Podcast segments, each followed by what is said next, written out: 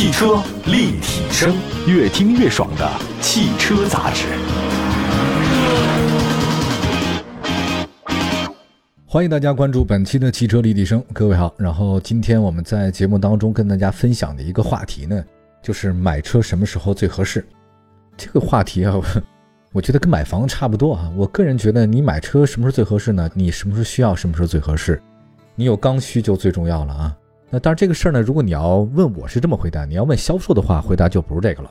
他们回答肯定是现在有购置税的补贴，再加上缺芯片，过阵的优惠就会减少。您要买，大哥，你现在就赶紧买，赶紧掏钱。我想，如果你现在近期你要去 4S 店或者经销商看车的话，八成销售人员都会这么说啊，以后会涨，现在有补贴，赶紧去买吧。今年的车价到底会不会涨？到底是什么样的原因？比如说通货膨胀啊之类的事儿。今天这期节目呢，咱就看看最近咱们中国车市近期的变化，未来车市会涨价呢，还是会往下落呢？首先，我们跟大家分享一个问题啊，就是你觉得为什么这个有的车价它要涨？有这个说法？专业的回答是这样的，专业回答呢，前一段时间咱们有这个购置税的减半开始，不是国务院吗？突然有天发了一个六百亿购置税的减免大红包，啊，车市迎来了大爆发，销量回升，车价上涨，股市也开始爆发了。我看那天有一个股市里的分析说，妖股长安汽车连涨了多少多少，嚯家伙，我没有想过，真的，我没想过发这个红包的话，车价没有涨太多，这个股价涨了不少，所以很多一线的销售人员说，未来车价一定会涨价。呃，我们先把这个说法放在一边，待会儿呢，最后再说这个对不对哈。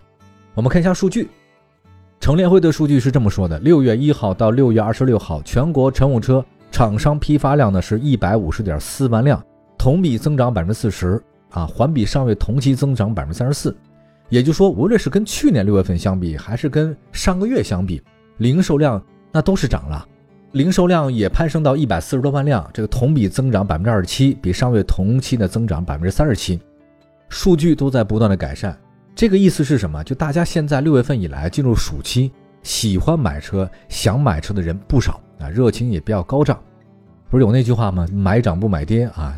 不仅是中国人，全世界人都这样。而且除了财政部啊，还包括税务总局，它那个政策叫做减半征收购置税。全国呀，我发现很有意思，这个各地不同的地方的省市自治区也开始出台了特别多五花八门的购车补贴，放宽限购啊，这个叫地方性的激励政策，国家补贴、地方补贴差别不太一样。我们再来看一下中国汽车流通协会那边的一个统计结果，说什么呢？说今年啊，这个四到五月份经销商的经营销售亏损特别大。按照这个计划，说完成半年度任务的经销商不足一成。原来计划今年半年到了，咱们期中考试一下，发现完成任务的不到百分之十。你完成七成的经销商，今年占百分之四十，就是考七十分的经销商只有四成。经销商日子特别难过啊，亏损啊，裁员啊，比比皆是。甚至关门的也不在少数哈。那么，如果有了这个政策支持下，预计未来在第三季度、第四季度，经销商日子会好过一些啊。大家买车呢可能更方便一些。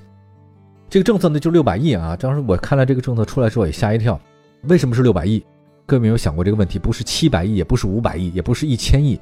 好，具体怎么算的这个账，我待会儿给您好好算算，这是有讲究的。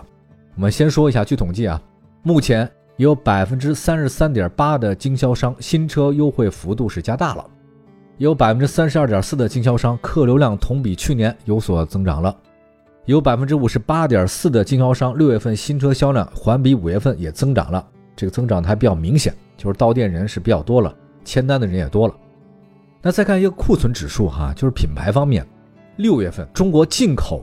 包括豪华的品牌啊，还有这个主流合资品牌、自主品牌的指数环比下降，这什么意思啊？这个购置税减半政策的优惠了，而且汇集了大部分合资和少部分的豪华品牌，销量整体向好。这个库存预警指数呢不断下降，库存太多了，你卖不出去，那不就完了吗？占地皮也是花钱的呀，你车停那儿不要钱吗？当然要钱了。那么现在呢，除了政策的刺激之外，有的这个分析师呢说，六月份车市确确实实有反弹。那除了这个购置税补贴给你一个红包，还有呢，这疫情啊，有的地方不断好转，有解封了，这个社会秩序呢逐渐的恢复正常，这个多重因素增加，你前半年大家抑制的这种需求啊，六月份集中释放，所以压抑过度了，就跟弹簧一样，在业内人士看来，这个轮的政策力度确实比较大，但是啊，他们有但是，跟前两次购置税的减征相比，这次呢是应急的特征。但无论是实施的背景、实施的目的，还是覆盖的范围和时间跨度，它是不太一样的，都是减免，但不太一样，确实不太一样。以前老说三十年河东，三十年河西，各位我不知道有没有发现，不是三十年了，现在三年河东，三年河西，甚至我觉得三个月、三天都不一样。我们那个时候老说未来可期，未来可期，结果发现可能未来几天就会有很大变化。那这个事儿，这世界就是在不停的变化当中，而且频次越来越快啊，这完全搞不懂明天会发生什么事。跟十几年前不一样，现在咱们中国车市呢已经进入到了存量竞争的市场，换购比较多，新增的不多。这新增的不多的话，明白了一下吧？就大家现在很多年轻人，零零后，包括九零后都不愿意生孩子嘛。没有孩子，他这个需求量就减半大部分了。有小孩，大家才会想换大车嘛。有二胎、三胎的，对吧？你要没小孩的话，你一个两厢车足够了。可现在就是这个情况啊，人口可能会再怎么刺激，它这有限啊，换购需求是比较多了。大家不是买新车了，所以有专家也说，这个呢可能让本轮的刺激政策效果不大明显，就是因为现在存量市场它新增的市场不多。另外一方面呢，还有咱们中国车市，这专家也说，从一八年后来啊，就进入到下滑通道了，不再是增长了。这个新增量有限以后，你会发现什么车卖得好？不是说经济性的车卖得好，也不是紧凑车的卖得好，是中高端车卖得好。德系 BBA 那在二零一八年以后迎来黄金期啊，数据显示，在二零一八年到二零二一年，咱们中国整体乘用车下行的大环境之下，豪华车连续三年每年增幅是百分之十一呀。就每年一个涨停板，豪华品牌今年也不行了。本来二零一八年以后就看豪华品牌，结果二零二一年以后涨了三年，发现今年前五个月，别说豪华品牌了，国内生产的高端品牌乘用车销量同比下降百分之九点四，而且这个下降的幅度超过了整体乘用车的降幅啊！豪华车现在是越来越难卖，这是为什么呢？也很简单啊，因为数据显示疫情影响啊。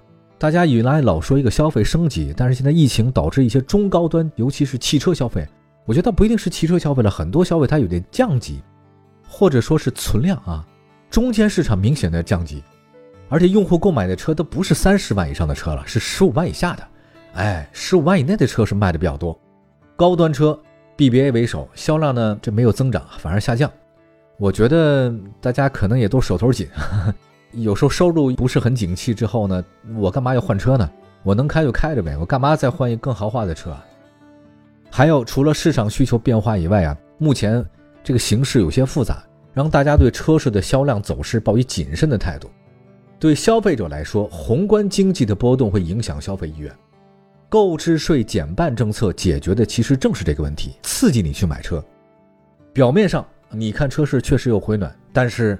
有些问题还是没解决，比如说芯片、原材料、汽油价格，还有包括用车的环境，还有现行的措施等等，这些你不解决，光靠刺激能行吗？那当然这是个问号啊！一会儿呢再跟大家分析分析，这次政策是六百亿，那大家有没有想过啊？就是我们做一个独立思考的人，就是为什么是六百亿而不是五百亿或者七百亿？好，这个数学题我们一会儿为大家好好解答。车市今年下半年会涨吗？我们一会儿回来。汽车立体声，这里是汽车立体声，欢迎各位的收听。同样收听汽车立的朋友呢，遍布咱们祖国各地啊，这个大江南北，全国有两百多个城市，线上线下都全部覆盖了。我们今天跟大家说的一个话题呢，是购置税减半政策出台了，咱们的车市会涨价吗？你有自己的理解啊，每个人的想法都不一样。包括今天说的，也只是代表一个观点哈。大家都知道，现在跟很多行业是一样的，汽车是一个全球化的产业。没法独善其身，真的，地球就是一个村儿，那就是地球村。那村里的人发生什么事儿，全世界马上就知道。汽车工业也是如此啊，很多零部件它是有全球供应体系的。你的车座是哪儿产的？你那个地板是哪儿产的？你那方向盘是哪儿？发动机是哪儿？变速箱是哪儿？玻璃是哪儿？后备箱是哪儿？轮胎是哪儿？完千差万别。包括现在芯片也如此，一个车里芯片多少个？包括同样一个芯片供应，它也来自全世界各地。这两年。我可以坦诚告诉大家，芯片短缺没有得到有效的缓解，只是不像以前那么严重而已。今年就到今年三月份，还依然再次出现严重的芯片短缺，就是到现在，很多车企也有这个问题。有的品牌呢，甚至因为芯片问题呢，出现那个车机系统减配，说明书上是那个标准，结果呢，你这给你的时候是降标了。还有很多品牌本来是购车的时候给你两把钥匙的，这是规定。结果当你购车交车的时候，只有一把钥匙。为什么？因为钥匙里有芯片的。如果出现芯片严重短缺，导致大量的车企停产或者说是减产，呃，肯定会导致终端价格上涨，这是肯定的。那之前有些车型不就是如此吗？像特斯拉呀，还有蔚来啊，大概很多新能源车不都是这种情况吗？终端优惠缩水涨价了。当然这个也是一方面啊。未来会不会好？肯定会好，但不是现在。还有另外一个现象是什么？除了芯片，今年下半年，咱们整个别说车市了啊，整个中国的这个汽车行业和大环境啊。有些不太确定的因素是生产环境啊，啊，不过很有意思，很多人保持乐观，说今年下半年可能跟去年保持打平。我觉得这个也是可以理解的，因为上半年整个产销是比较糟糕的，经济环境不太好。因为大概率基于上半年不太好车市这个环境，所以下半年不可能再糟。大家只是比较，不是说对未来产生很大的期待，只是因为跟上半年比较这个车市，才发现下半年哦才会可能会更好一些。我这个数据啊，说是二零二一年去年，一点六升以下的车型销量是六百零七万辆，均价十二万。按照百分之五的购置税计算，一辆车是五千三，合计多少钱呢？三百二十一点七亿。那这乘一下就知道了。一点六到二点零升的新车销量是三百四十七万辆，均价十七万。如果按照百分之五的购置税来计算的话呢，是七千四百块钱，不到一万块钱。合计多少呢？整个的量合计是两百五十六点八亿。您把这个两百五十六点八亿加上刚才的三百二十一点七亿加在一起多少？五百七十八点五亿元。如果再把政策实施之前的一到五月份乘用车销量下滑百分之三点六，这个比例是多少呢？三十万辆。百分之五的购置税多少钱呢？十九点三亿。这是个缺口啊，销量下滑了。那如果你把十九点三亿加上刚才说到五百七十八点五亿，多少钱呢？合计正好五百九十七点八亿，约等于多少？约等于六百亿四舍五入。由此可见，这个六百亿，这个有关部门给你的大礼包，设定的目标就是今年二零二二年的全年汽车销量要跟去年是持平的。所以说啊，他这个定六百亿的目标，它不是白定的，至少你要跟二零二一年是打平。可是今年上半年咱销量下滑了，再加上去年一点六和二点零升的一比较，发现哦，果不其然，你得有六百亿的支持才能够打平。来自汽车之家研究院的预计啊，预计到今年第三季度的时候，新政对整个汽车销量市场表现才会有提振作用。那之所以六月份它没有完全释放出来，是因为有的厂家干嘛呢？厂家以前有优惠的，结果呢，你说这购置税优惠之后，厂家说我收回优惠了，嘿，终端也涨价了，芯片涨价了。所以导致消费者是观望了。针对这个现象呢，确确实实有关部门调查，购置税减征政策的出台，不少品牌四 S 店把以前的优惠政策给收窄了。甚至网上我还看了一个消息，说一个经销商内部他不是有微信群聊吗？里面写着老板这个说了，所有车型价格回调，购置税减免多少你就加多少，怎么办呢？这个羊毛出在你身上呗。对于这种情况出现，有些专家表示可以理解，像乘联会秘书长崔东树就说了。